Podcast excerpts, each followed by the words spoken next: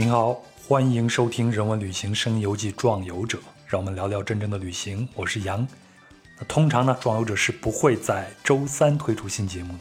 今天是个特别的加更节目，因为在前两期节目里呢，我们先是对北欧有了一个预览，然后呢又详细的聊了聊丹麦的社会和风土人情。那这两期节目很受欢迎，很多听友都留了言。而北欧系列的分享人呢，是来自壮游者二群的听友 Sophia，他呢还有很多珍贵的北欧旅行的私人记忆。那我们就以加更的形式推出，以报答各位听友的热情。那在这期节目里呢，Sophia 将讲述她在瑞典和冰岛两地追逐极光的经历，包括争男女同意的桑拿呀，驾驶狗拉雪橇啊，那还会讲述在挪威攀爬著名的步道岩的经历，以及在冰岛漫游并品尝了十万年前冰块。等等等等的故事。好了，您准备好了吗？我们出发了。那我们的旅程就先从索菲亚生活过的瑞典哥德堡开始。那你当初是在瑞典的哥德堡生活了两年，然后再到丹麦的哥本哈根，你会觉得这两个地方有什么不同吗？我觉得差异还是挺明显的。嗯，可以从几个方面讲一下吧。嗯，首先，哥德堡是一个更。偏工业化的城市，因为像沃尔沃啊、SKF 这些呃工业的企业都在，就大公司嘛，都在哥德堡。然后它以前还是个造船中心，所以就是会更偏工业一些，但是不是那种那么工业化，就因为那些其实现在这些工业相对来说都慢慢的在衰落当中嘛，所以它也是有很多人文艺术方面的这种资源。那相对来说，第一它也不是。首都，所以就是肯定跟哥本哈根在这方面还是呃就不不是很能比较。呃，瑞典的哥德堡不是瑞典的首都吗？我一直以为它就是首都呢。不是，首都是斯德哥尔摩。哦，斯德哥尔摩，嗯，这么熟悉的名字，因为经常把这些弄混。对，哥德堡是第二大城市，呃，因为它是在海边，嗯，然后有一条叫约塔河是穿过城市的，那条河还挺大的。然后它有个特点，就是在。嗯，海边有很多群岛，那些群岛上有些是住人的小岛，有些是就是无人的岛。然后你从海边可以坐渡轮，那个渡轮是属于公交系统的一部分，你坐渡轮可以到这些岛上去。之前我有个朋友住在岛上，我还去岛上找他玩儿。相对来说，人烟更稀少的森林里面，你可以漫个步啊，什么就还挺有意思的。但在哥本哈根就是没有这种条件了。就是没有这种所谓的群岛去，呃，在周边可以玩一下。然后还有就是，瑞典人特别喜欢住木头屋，而且是红色屋顶的木头屋。所以你如果是，比如说你坐飞机从哥德堡上空飞过，你就看到大片都是红色的屋顶。因为瑞典就是森林覆盖面积特别大嘛，所以他们对木屋还是情有独钟。游客最最愿意去的就是一个叫呃 l i s a b e l 的游乐园。然后这个这个游乐园是一九二三年开园的，是北欧最大的一个游乐园。最大特点是它有一个木质的过山车，就那个过山车是整个是木头做的，嗯，就会感觉更刺激一些。我坐过一次，我特别喜欢是它在山上有一个叫马斯盖特教堂，那个教堂其实也不是特别大，但是它是在呃嗯一座就是。一个小山丘上面，然后你在这个教堂的门口有个类似像观景台的地方，你可以看到整个城市。然后我每次去哥德堡，我一定会去一下那个教堂，就爬一下它那座小山丘，大概你爬上去就十来分钟就到了。但是就是整个有种城整个城市都是我的那种感觉。然后就是瑞典的垃圾分类做的比丹麦要细很多很多，可以稍微讲一下，因为。之前上海垃圾分类的时候，我有点嫌弃上海垃圾分类做的不够细致。你还嫌弃的不够细致啊？对呀，就是 我我看到当时好多的上海人，当然了，上海因为城市治理方面在中国。呃，是比较领先的嘛，他们的垃圾分类已经算是推广的很好，但是我依然看到有很多的人在吐槽这个事情。对，那肯定都是慢慢习惯起来的。最主要的一点就是，嗯，比如说可回收这件事情，在瑞典会分了非常细，虽然都是可回收的，然后它会分，比如说玻璃瓶，玻璃瓶它会分白色，就是透明色玻璃瓶和深色玻璃瓶。就是这个，就是两个是要分开的，因为像比如说啤酒啊那些，不是一般都是深色的玻璃瓶嘛。然后比如说是金属的，嗯，罐头啊，就是这些你也又要分开放。还有嗯，报纸或者是嗯硬塑料，就这种就都是分门别类分开放的。当年数过，应该有十几个不同的种类吧。它就是定期会有那种垃圾车或者垃圾工人会来分这些东西，但是丹麦基本上这些都。它就不细分，它就跟国内一样，就是可回收就是可回收，然后可能就是挑一两种出来。就丹麦我记得是硬塑料是要单独挑出来。然后就是嗯，稍微说一下呃，瑞典的节日，就圣诞节当然也是瑞典最大的节日，但它第二大的节日就是仲夏节，呃，就是我们这里的夏至吧。是因为那边太阳太稀少了吗？夏天太难得了，所以专门要设置一个节日嘛。嗯，仲夏节好像在北欧，呃，不是在整个欧洲，嗯，也都或多或少有一点庆祝。但是瑞典人是把这个节日作为一个，就是就是第二重要，全年第二重要的一个节日。然后这个节日一般就是会放篝，就是会点篝火啊。然后而且仲夏节是会放假的，像丹麦过仲夏节是不放假的。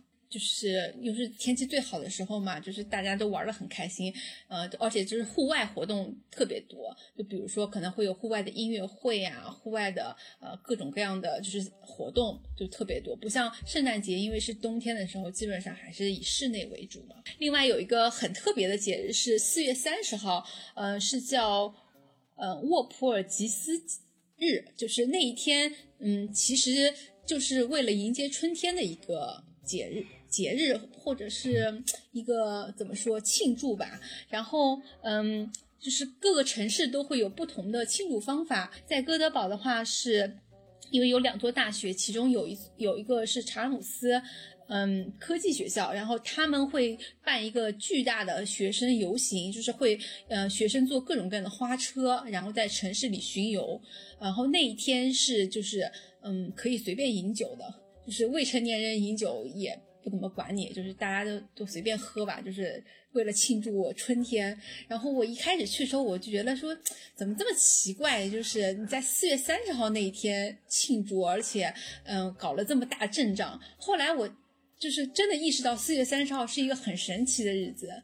就是我在瑞典待了两年，我发现都是五月一号那一天树开始绿了。当然，就是因为瑞典也国土挺大的，然后嗯，就是纬度也有区别嘛，就可能不同的城市的确是呃开始绿的日子不一定会一样。但真的，我在哥德堡两年都是五月一号，我们楼前面那个树就第一天绿了，而且他们就是之前是树光秃秃的，什么也没有，然后忽然你就看到了一点点绿叶，基本上五天之内就已经长成一棵大，就是也不是长成一棵大，就是所有的叶子全部长成非常大的叶子。所以你看，他们有仲夏夜，有这个迎接春天的节日，他们还是。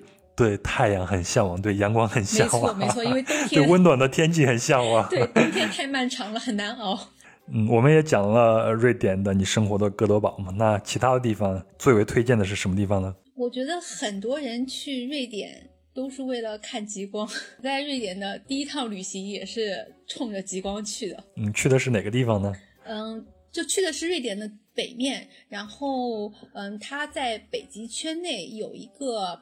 很小，不能叫城市吧，应该叫村庄那种感觉的。然后一个叫阿比斯库的地方，然后这个地方在北极圈内，从哥德堡坐火车去的话是花了好像三十六个小时左右。火车最主要是因为冬天都是雪嘛，所以它那个路况不是很好，就经常要开开，要停一停，就是可能要铲铲雪什么的。那去看极光的话，需要选择一个特定的时间段吗？还是一年四季都可以过去呢？嗯，首先你肯定要在天冷的时候去吧，就是最早可能看极光是十一月份左右，一直到第二年二三月份吧，就是可能三月初还能看到。再后面就是因为北面的日照时间越来越长，就是那个晚上天黑的时间越来越短，就是你就看不到极光了嘛。那个村子所在的地方其实是一个国家公园，嗯，夏天的时候也有很多人去那儿徒步啊什么的。然后，嗯，因为这附近没有别的了，就只有那一个村儿，所以就是，呃，因为看极光你肯定要远离城市，因为城市的那个光照太厉害了嘛，就是好像官方人口也就不到一百个人，就是一个很小的村。它有那么一两个旅馆吧，然后还有一些就是，其实那个旅馆也是类似，有点像人家自己家盖了一幢房子，然后拿出来给大家做旅馆，就相当于民宿了呗。哎，对，差不多，就是有点有点这个意思。嗯，然后他们自己那家人可能就住在旁边。讲讲你的。追极光之旅吧，失败的追极光之旅啊，是没有看到吗？对，没有看到。就是首首先跟大家科普一下，是就是什么样的情况才能看到极光？第一，天气要晴朗；第二，不能是满月前后，因为月光太亮了啊。月朗星稀，对，你月亮一亮的话，连星星都看不到了。对，在这两个前提下，呃，你还要碰到。指数高的时候，呃，有有一两个网站是预会预测极光指数，但它也就能预测一星期左右吧。呃，一般来说，你要到四级就能看到比较精彩的极光了。如果是三级，就有可能看不到，有可能看到；两级基本上就看不到。但如果是四级以上，就会，呃，就是那种满天可能都是，但这种就非常少。其实四级也不是那么多。归纳一下，就是你。在那边待一星期，应该能看到一次。但是，一般来说，你不一定能待到一星期，因为那边其实没有这么多事情可以干。就是你除了看等着看极光，你没没有什么事儿可做，就有点无聊嘛。然后大家可能一般。就待三四天，但是单待三四天看不到极光的概率非常大。啊，你们做了哪些准备？是要每天晚上都要去等吗？对，其实它因为这个村本来就很小嘛，嗯，但是它还是有灯光的。呃，就比如说我们住的那个酒，就是那个就是旅馆吧，或者民宿吧，它就是肯定是有若干盏灯在在那边点着。那这样的话，就是你其实在他家门口。就是不是一个特别适合观看极光的地方，然后从那个旅馆可以走到一个湖边上，那个湖夏天是一个湖，冬天就已经完全被冰冰住了，就是你可以在上面走路、跑、跳，完全没有问题的这么一个地方。然后你走到这个湖边，基本上已经是周围没有任何就是灯光了，那在这里是可以看极光，是一个挺好的地方，但是。就算你穿了很厚的羽绒服什么的，你在那里大概站半小时以上，你就已经开始有点不太受得了了。就那个冷，就是你就站在一个冰湖上，或者你就站在一个雪地上，那你的那个鞋子，就我也我们也没有准备那种特别厉害的那种雪地靴什么的，就是你慢慢的觉得你的脚就开始没有感觉了。每你们在那儿待了两三天，每天都是这样的生活，晚上就过去等，对吗？对，就是首先你得看一下那个预预告，就是如果说预告今天比如说是个，嗯二级二级，其实你就不用去了。但是如果是个三级，你还可以去等等看。但是三级不表示你一定能看到，因为我刚刚说前面说有云的问题啊，有月亮的问题啊。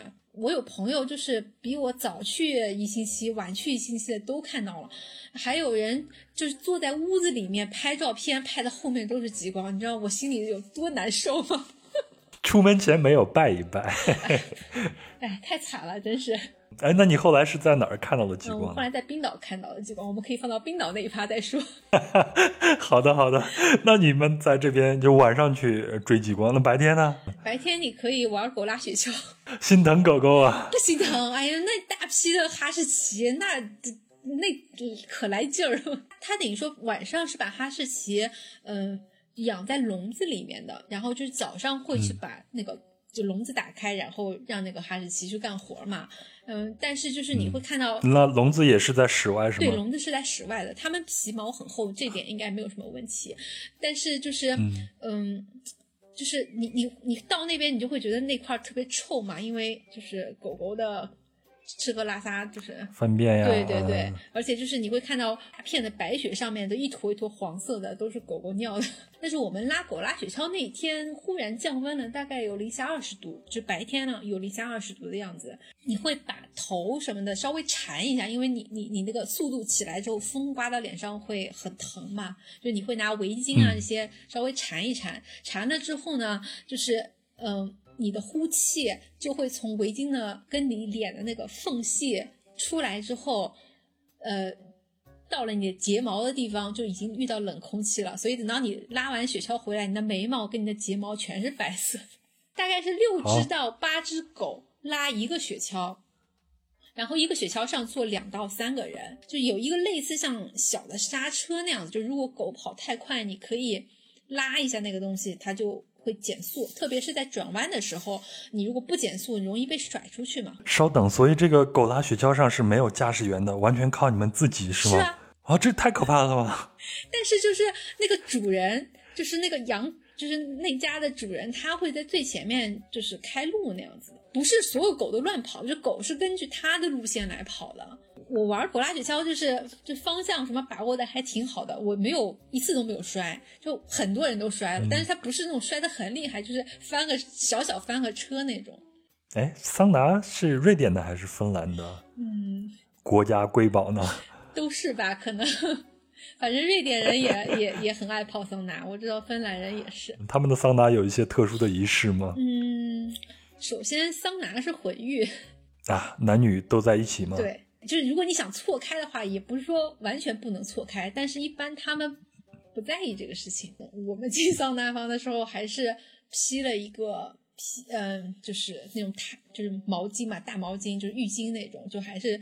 裹了一个，嗯，但是其实里面其他人都没有裹，但是，嗯，其实你也不用太在意说，就是被人就是呃暴露的这个问题，因为它真的开始蒸起来之后，那个水汽非常重，然后如果特别看不见的，对吗？对，如果说你是个近视眼，你也不能戴眼镜什么进去，就基本上你啥也看不见的状态，所以不用太在意，但是所以。他们老外都完全无所谓那种，嗯，然后再有就是，嗯，他们有一个习惯，就是你，你比如说你蒸了二十分钟、半小时，您蒸的很热了之后，你就出去 裸跑，老外是这样做，然后跑完一圈之后，重新再回那个桑拿房再蒸，然后过会儿再出来跑一圈这样子。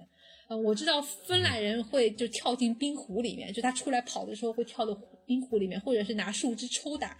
啊，瑞典没有。没有这么夸张，嗯，但是就是还是会在外面，就是你你不能在桑拿房里待太长的时间，就是你的就是人人的身体不太承受得了那个热的那种。是的，是的。对，但是它一般就是会冷热交替嘛，然后你就可以进去一会儿，出来一会儿。那呃，我听说在瑞典还有一个号称北方威尼斯的城市，是吧？对，就是它的首都斯德哥尔摩。呃，因为你肯定听过很多城市都叫号称叫叉叉威尼斯，对吗？但是我觉得斯德哥尔摩可能是最像威尼斯的，就是它其实是呃有很多的半岛，就是群岛组成的一个城市。它是在一个出海口的这个地方，它有那么多岛屿，然后还有很多湖什么的，所以就是的确水道非常多。你就在老城那块地方走，你就。一会儿就要过一个桥，一会儿过一个桥。其实过那个桥下面就是海水嘛，它其实就已经到了另外一个小岛上了。所以从这个意义上来说，就是有点像威尼斯，你感觉到处都是水道，但是它就是面积会比威尼斯大很多。然后基本上它所有的岛，就是它就算是一个小岛，也是蛮大的一个面积。呃，斯德哥尔摩给我的最大的一个概念性的因素就是诺贝尔奖了。对。它的颁奖是在就是市中心有一个专门的一幢建筑，是个蓝色外就浅蓝色外墙的一个建筑。然后颁完奖之后，它的晚宴是在市嗯斯德哥尔摩的市政厅举办的，嗯，然后那个市政厅就在海边，然后有一个嗯整整个建筑都是红色的呃砖墙的那种感觉，然后是一个有个很高的塔楼。特别有意思的一件事就是诺贝尔颁奖晚宴的这个厅。它是叫做蓝色大厅，但是这个厅里面一点蓝色都没有。嗯，这个设计师最最初在设计的时候，他是想把它做成里面就是贴蓝色的那种瓷砖什么之类，就是把它弄成一个蓝色的。但是当他看到就是这个这个建筑本身那个红色之后，他觉得那个红色就很美了，他就放弃了他最开始那个要把它弄成蓝色的这么一个计划。但是它的名字还是保留下来了，就还是叫蓝色大厅。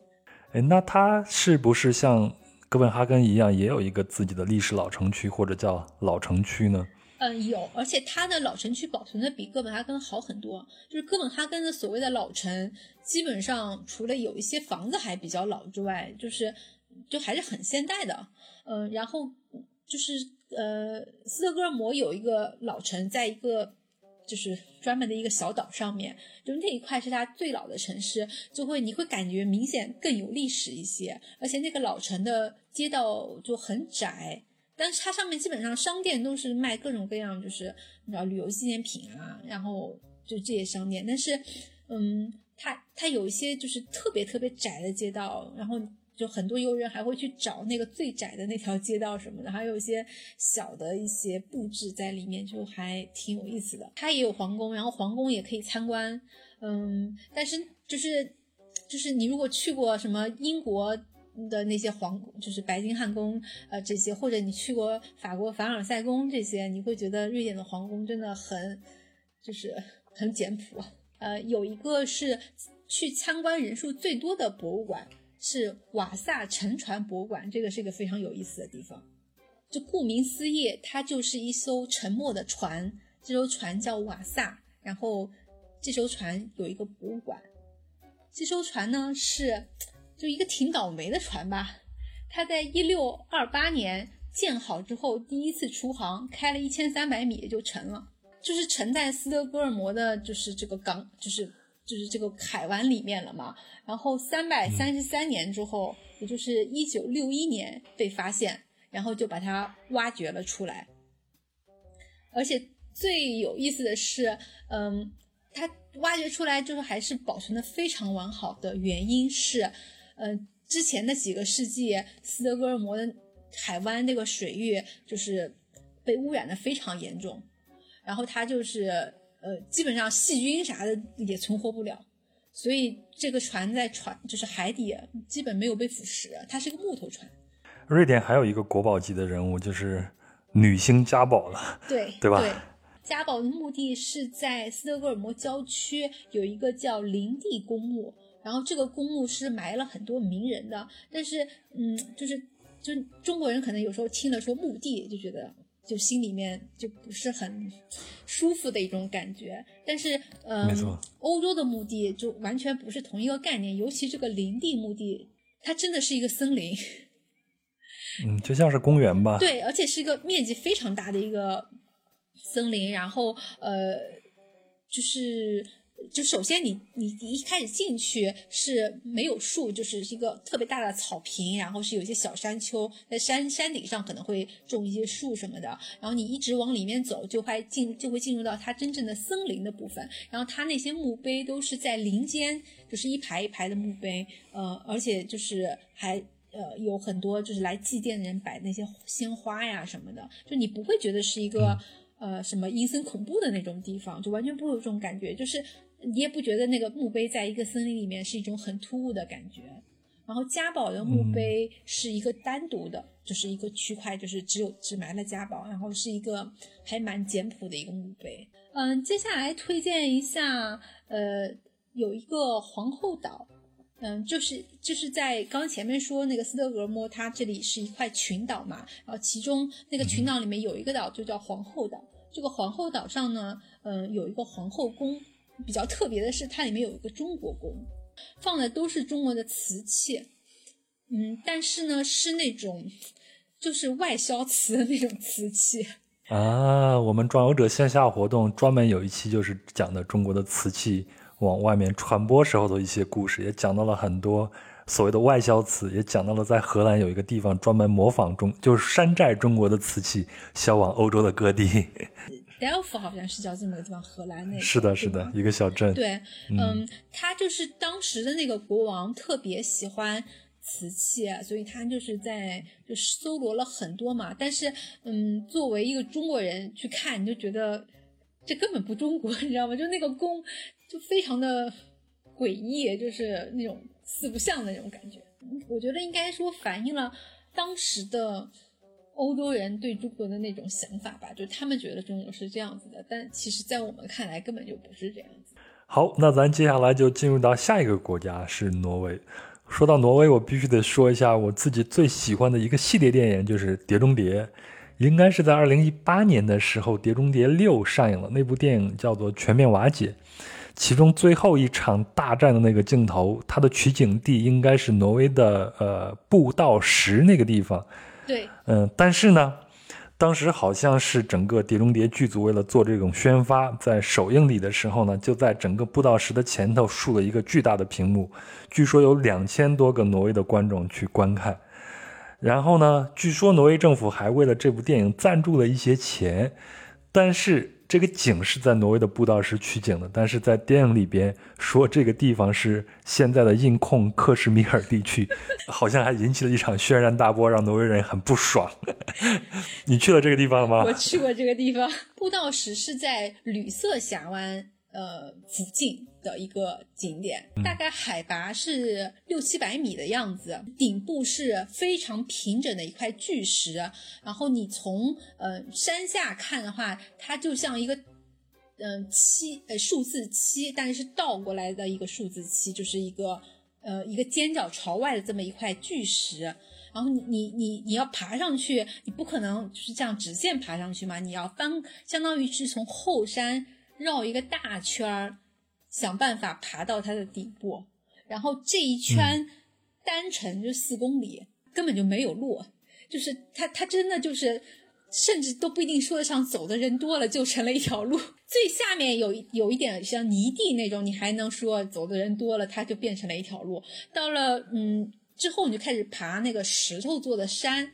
那就没有路了，就是你基本上就是你觉得哪儿好爬你就往哪儿爬，呃，然后这个路就特别不好爬，然后中间还有一段碎石坡，那个坡大概有可能有四十五度左右吧，那一段是你要手脚并用才能爬上去的。爬了一段路就就觉得说哎呀不想上去了，你知道吗？就是但是前面人下来人跟你说很快很快，你再往上稍微爬爬你就到了，就就这样就骗着我们上山，大概单程要两个半小时吧。嗯，就是我们刚上去的时候，呃，天气还可以，就是我们爬山的过程当中就还下雨了，然后嗯，但等我们到了那个步道石那个大平台的时候，就雨已经停了。到了步道石，所有人都会干的事儿就是要摆各种 pose，呃，来显示出步道石危险的这个地理环境。就比如说，比如说这个趴了半个人在那个石头外面拍自拍呀，就是。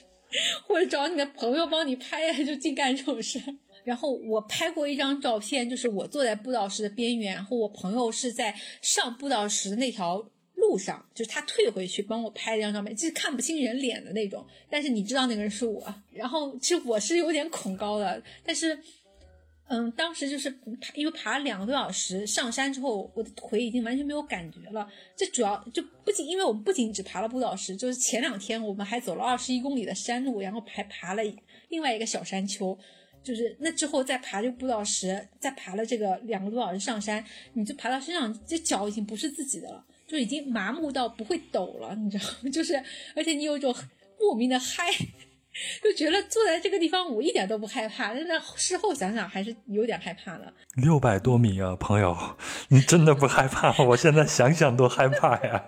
我现在想想也挺害怕，但是当时真的不觉得害怕，就是就是这么嗨。那你在上头是能看到那个峡湾的，对吗？对，在上上头就是，嗯，其实吕色峡湾，就以我丹麦语来理解的话，其实就是光线峡湾的意思。真的就可以看到那个天光云影，那个变换是，嗯，很很快的。哎，那我们就再聊一聊峡湾嘛。你说挪威整个整个，你说挪威峡湾是最著名的吗？还有其他好玩的峡湾吗？有，就是挪威峡湾，它其实是一个开发的很成熟的旅游线路，就或者说通票，那个通票就叫做峡湾缩影。一天给你玩一个峡湾的那种，然后它是车船联票的，已经完全设计好了。就是你到了这个地方，你买这个票开始，然后你先坐船，就是在峡湾里边，嗯，开一段，然后到了就是一个小镇，然后上去之后你就开始坐车，然后在山里哗哗哗开，开了下来之后你再坐段船，然后再怎么坐段车，就类似像这样，它是一个联票的这种形式，然后一天可以保证你可以把这个峡湾玩完，然后嗯。比较有名的是那个松恩峡湾，它是在贝尔根附近的，吕瑟峡湾是在斯塔旺格附近，就是这两个城市还差了蛮远的。嗯，因为我是坐船，就是在这两个城市之间往返，那个船大概要坐四五个小时，主要就是自然风景。因为它就是，但是我我后来觉得，就是你如果真的要看峡湾，你必须要爬到山顶上去看，才是最有感觉那个峡湾的这种感觉。因为如果你比如说你坐船在峡湾里开，你你会觉得两边都是山，然后你在一个水面上，你不会有那种从高空俯视的那种震撼的感觉。海鸥真的太牛了，海鸥会追着船要吃的。是我我坐过很多这种船，就是因为一般游客都不愿意老老实实的把这个吃的给那些就是鸟嘛，然后就是都会，比如你把面包撕成小碎块，然后你就往空中丢，而且你丢各种刁钻线路，就峡湾里面的海鸥基本上不会让这个面包掉到海面上，就不管你丢什么线路，它都能接到。你知道那个非常难，我觉得这个就训练了。几十年才能训练出来，就是它有这么好的那种空中转弯就转停的那种技巧。峡湾里的海鸥真的就空中一定能帮你接住。我们在聊北欧的那一期的时候已经提到挪威是最贵的，所以我有一个问题到现在一直都不敢问。那在挪威做旅行，特别是像去峡湾这样的地方，它贵吗？那个步道石是不需要花钱的，对吗？嗯，步道石不需要花钱，还反正去挪威你就准备花钱吧，我就不说别的。对，准备好钱包就没有别的了。那舍不得喂海鸥了，留一个面包自己吃吧。基本上都是日本人在喂。但是挪威当年我们去的时候，有一个特别便宜的东西，海里的那种大螃蟹，我不知道叫应该叫面包蟹还是什么，就是。海蟹特别个儿特别大，就是有我两个手掌那么大的海蟹，然后是在贝尔根的鱼市，就海边的鱼市可以买到生的，嗯，当时二十五克朗，是二十五挪威克朗一个，就是差不多就二十五人民币吧。但是你要知道，在挪威的便利店里买一个热狗都要二十九块钱，卖的这么便宜。但比如说其他的鱼虾这些都卖的非常贵，只有这种蟹卖的特别便宜。当时我们三个人一起去的，我们就买了三只螃蟹，回到了我们住的酒店里，然后就把它煮了一煮。然后我去挪威的时候，我还从瑞典带了一瓶做好的姜醋。然后我们三个人 就没有吃别的，就是一人一个大螃蟹。所以你是早就准备好要来这边吃螃蟹了，是吗？是的，因为听大家说挪威螃蟹特别便宜，然后我们就为了这个去挪威吃螃蟹。你咋不带瓶黄酒呢？再泡个梅子。呃，那瑞典也得有这些东西吧？那咱接下来再去一下它的首都吧，不可避免的要去首都看一下。对，首都是奥斯陆。嗯，我们刚前面讲了那个斯德哥尔摩的皇宫非常的简朴嘛，呃，但是和挪威的首都比起来就已经是比较繁华的，我觉得，就是这还有更简朴的，对对对，那个奥斯陆就是挪威国王那个皇宫，就真的只有一幢楼，呃，也没有什么太多的卫兵在那守卫着，因为。瑞典皇宫前面还有挺多卫兵要就是在那里巡岗啊什么的，那个挪威的皇宫就连这些都很少。然后另外奥斯陆有一幅最有名的画，就是蒙克的《呐喊》，就是这个是呃挪威的国宝画家蒙克画的画嘛。然后我当年去奥斯陆的时候就想看这幅画，结果没注意，就是周一去的奥斯陆，然后周一博物馆都闭馆，走到那边才发现它关门，然后就没看到。后来也没有再去奥斯陆，所以就是一个小小的遗憾吧。但是你在挪威体验了它的峡湾，也爬了它的步道石，还吃到了二十五块钱人民币的大螃蟹，这已经够了。对，我觉得在挪威就是想薅一点羊毛，真的太难了。好，咱接下来就聊一聊最让你兴奋的一个地方，因为我们之前沟通的时候你就说，哦，这个地方有你最爱的风景，就是冰岛。对，嗯，冰岛。它的美在你的印象中是什么样子的？给我们形容一下。我觉得冰岛是一个特别神奇的地方。嗯，它的美是只有冰岛有。嗯，首先它有一条环岛公路，呃，沿着这条公路等于说是把冰岛最重要的城市和一些乡村或者是它最重要的景点都都圈起来了，几乎没怎么看到树。所以它基本上表面是一个比较光秃秃的这么一个地方，就火山喷发过很多多次，所以它那个火山到处都是火山岩，嗯，就是基本上以黑色为主，但是因为它也有火山上长的那种苔藓，然后火嗯就是火山岩时间长了之后，它上面也会长植物，所以就是绿色还是有的，就是夏天去会看到成片几公里几公里的鲁冰花。然后你会觉得鲁冰花非常漂亮嘛？就是你第一次去，你啥也不知道的时候。后来我去了，嗯，它的一个国家公园，嗯，然后里面有介绍，就是说鲁冰花是一种外来的植物，就不是冰岛本土的。但是这种植物生命力极其顽强，冰岛政府每年花巨资去铲除鲁冰花，因为因为就是鲁冰花长了之后，这个冰岛本土的植物它就不会长了。它没有这个，就抢不过它那个资源嘛。就当你知道这个事情，你比如说回程的时候，看到沿途几公里、几十公里的漫山遍野的鲁冰花，你的心心里的感受，跟你第一次去看到鲁冰花的时候，就那种惊艳的感觉，已经完全不一样了。你能看到鲁冰花的这个季节应该是夏天了对，没错。那冬天如果去的话，会看到什么样的景象呢？嗯，冬天的话就是漫山遍野都是雪。一片雪下面会透出一些别的颜色来，比如说这个山上原来有些植物，它带一点，嗯，就是它已经不是绿色，它可能带一点棕色的那种，就枯草的那种颜色，混杂在这个雪的颜色里面，就是一幅水墨山水画的那种感觉。所以去冰岛一定要去两次，夏天去一次，冬天去一次，对，感受到的也是完全不一样的。没错，就是一定要夏天去一次，冬天去一次。先讲一下它的首都吧，雷克雅未克。冰岛其实它一共只有三十五万人口，是一个就是人口非常少的国家，但是它大概有百分之六十的人是住在呃雷克雅未克大区，就雷克雅未克及其周边的这一块地方，就住了全国百分之六十的人口，所以你想着其他地方住的人就非常非常稀少了。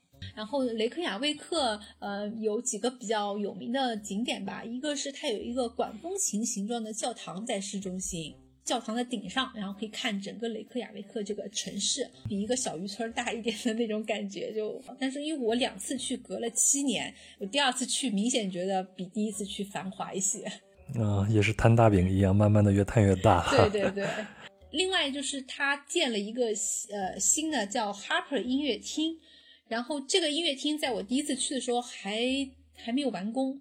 我第二次去的时候，就还去里面听了一场音乐会。这个音乐厅它就是整个外墙都是玻璃幕墙，就是反射的阳光啊什么，就是就是特别特别漂亮。而且这个呃，因为就这个音乐厅在有一部美剧里面，还是就是发生了很多事情在这个音乐厅里面，就是《Sense Eight》呃，超感八人组。剧里面因为有一个主角是冰岛人嘛，然后就是讲到他的故事的时候，很多是在冰岛拍摄。然后他爸爸因为是音乐家，然后还就是在这个嗯这个这个音乐厅里面举办过一次就是演出，然后就其实拍了这整个就是他演出的这个过程嘛，中间发生了很多事情。然后这个音乐厅它对面嗯其实就是另外一个岛上了嘛。第二次去，因为是冬天去的，我从那个音乐厅里走出来之后，就也没怎么看路，就是想过马路嘛，就是直接就呃，马路对面其实就海边了。我走到海边的时候，忽然就是一层雾散掉了。就是眼前就出现了一座白色的雪山，你感觉跟海市蜃楼一样，你都怀疑你的眼睛。以前就是上次来的时候，我肯定也来过类似，就是这个位置，我都不记得那边有一座雪山。但是其实就是因为就冬天下了雪之后，对面那座山上面已经全部都是雪了嘛，然后就是在海中忽然升起一座雪山的感觉，离你非常近，你觉得你都能摸到它那种感觉。再有就是冰岛有一个呃，就雷克雅未克有一个很有名的。鸡鸡博物馆，我们要说这个吗？还有这一档子事儿。对，这个博物馆初衷是想收集所有在冰岛生活的哺乳动物的生殖器。对，所以其实里面基本上都是一些鲸鱼啊，什么就是生殖器，然后就是做了很多展览，就还就就是一个挺猎奇的博物馆吧。然后就是尺寸巨大的，就是你他不跟你说是鲸鱼，你都不知道是。你前头说在瑞典你没有看到极光吗？你看到极光是在雷克雅未克这个城市吗？是的，你在瑞典你要看一个是极光，你得费老大的劲去瑞典那么北部才有可能看到。然后因为其实嗯，冰岛并不在北极圈以内，但是呢，呃。就是极光这件事情是和地球的地磁线是。嗯的分布是有关系的，然后冰岛这块是地磁线分布很密集的，所以它那里是，嗯，其实更容易看到极光。一个就是大巴公司吧，就是类似是做冰岛全岛那种大巴游的这么一个公司，嗯，它总部当然是在首都，然后它就会卖那个极光团的票。你你先买这个票嘛，如果说今天没有极光，或者大家车开出去，或者是没有开出去，告诉你没有极光，这个钱就退给你。我就是报了这个团，然后他其实是去了机场附近的，另外就是离机场不是特别远，因为那边就是光污染更少的一个地方，是等极光。后来是等到了，但是我看到的极光那天可能是三级吧，就不是特别就是强烈的极光，就是不得不告诉大家一个。就是一个事实吧，就是打破大家的迷思。就可能大家看过很多极光的照片，就是漫天绿色飞舞，就是或者是甚至有紫色什么什么的。我跟你说，这个基本上都是照片，骗纸。对，就是其实你目光所看到的那个绿色非常非常淡。如果说你没有经过任何人的指引，你自己看到，你都不一定不一定意识到那是极光。我可以这么说。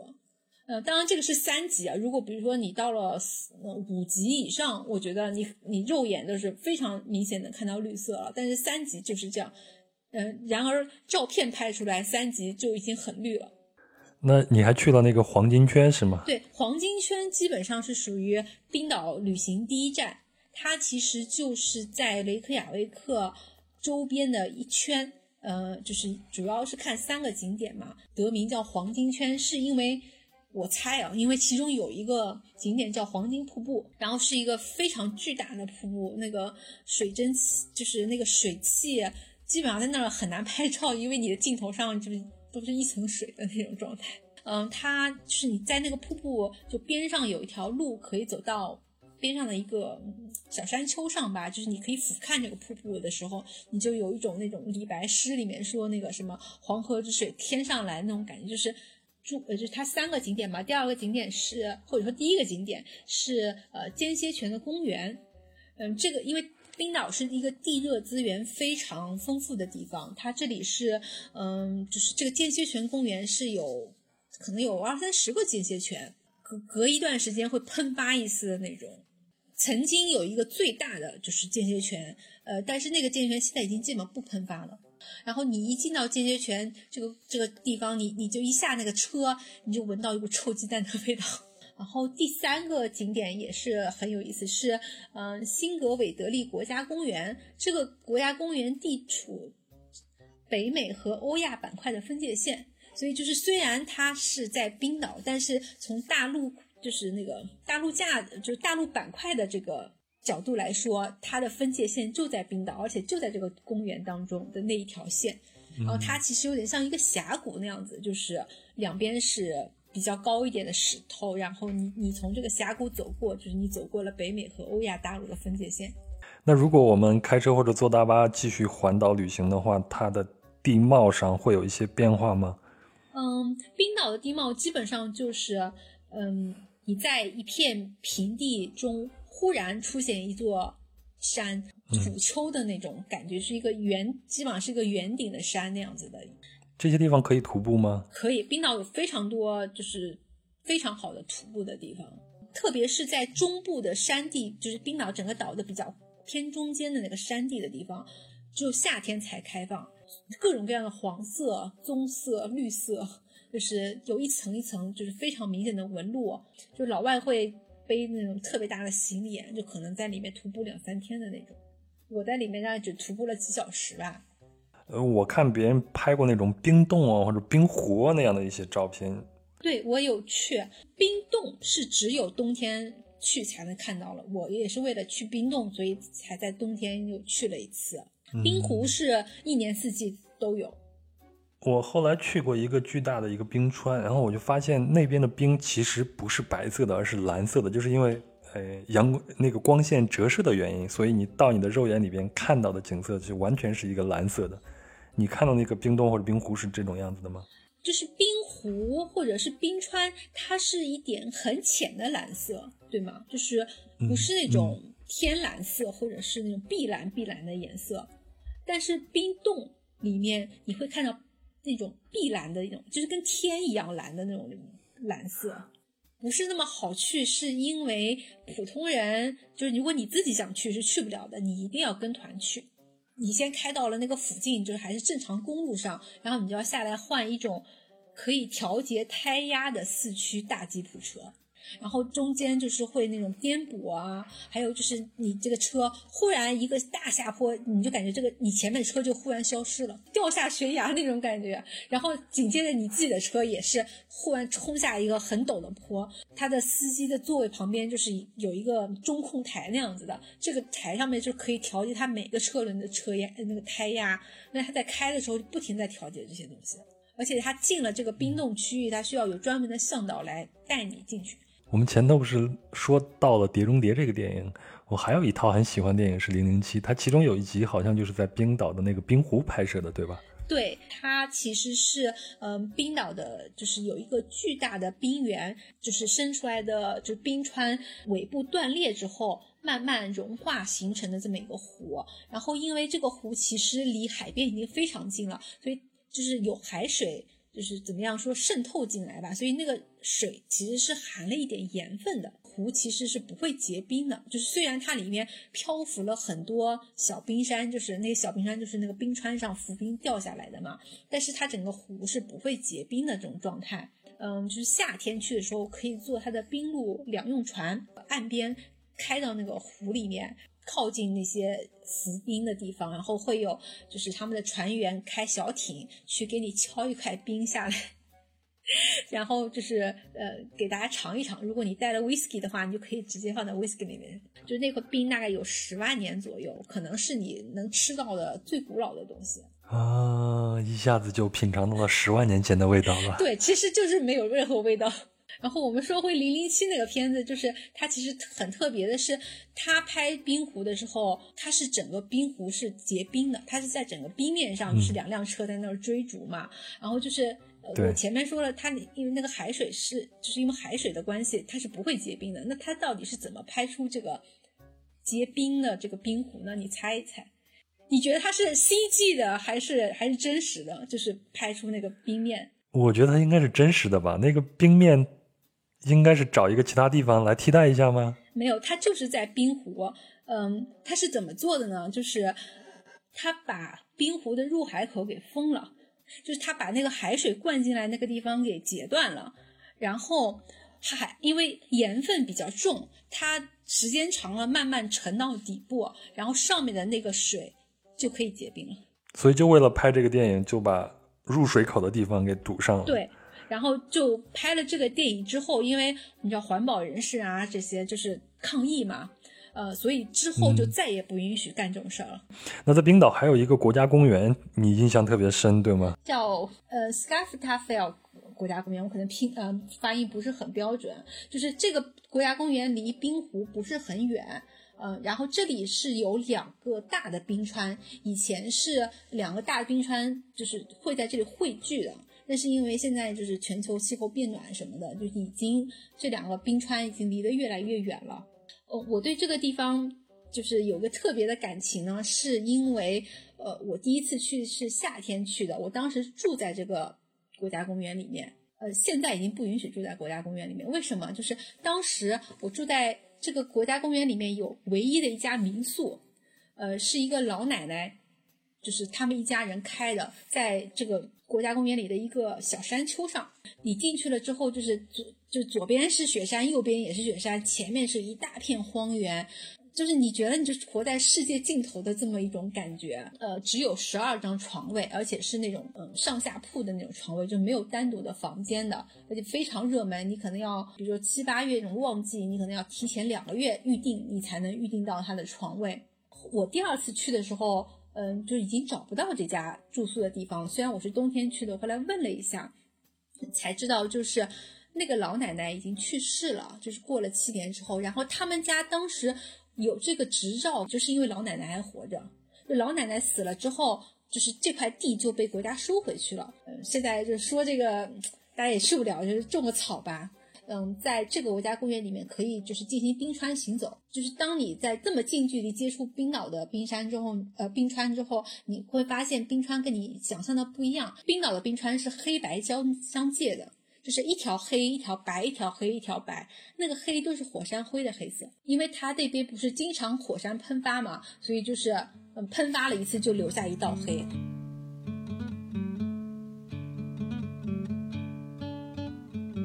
好了，以上就是本期的全部内容了，那北欧的分享也就告一段落了。但是您可能也听出来了，在北欧五国中呢，其他四国都聊了，只有芬兰几乎没有聊。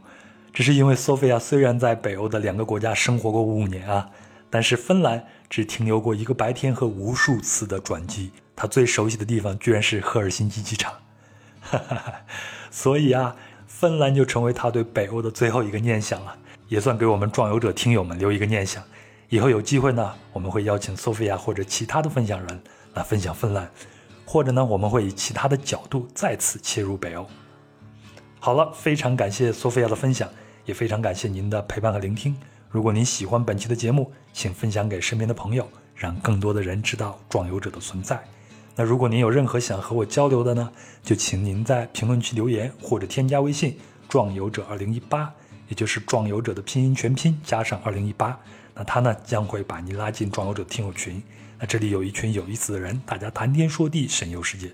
最后呢，本期的相关图片会在公众号“壮游者”里边呈现。那微信搜索并关注“壮游者”就可以了。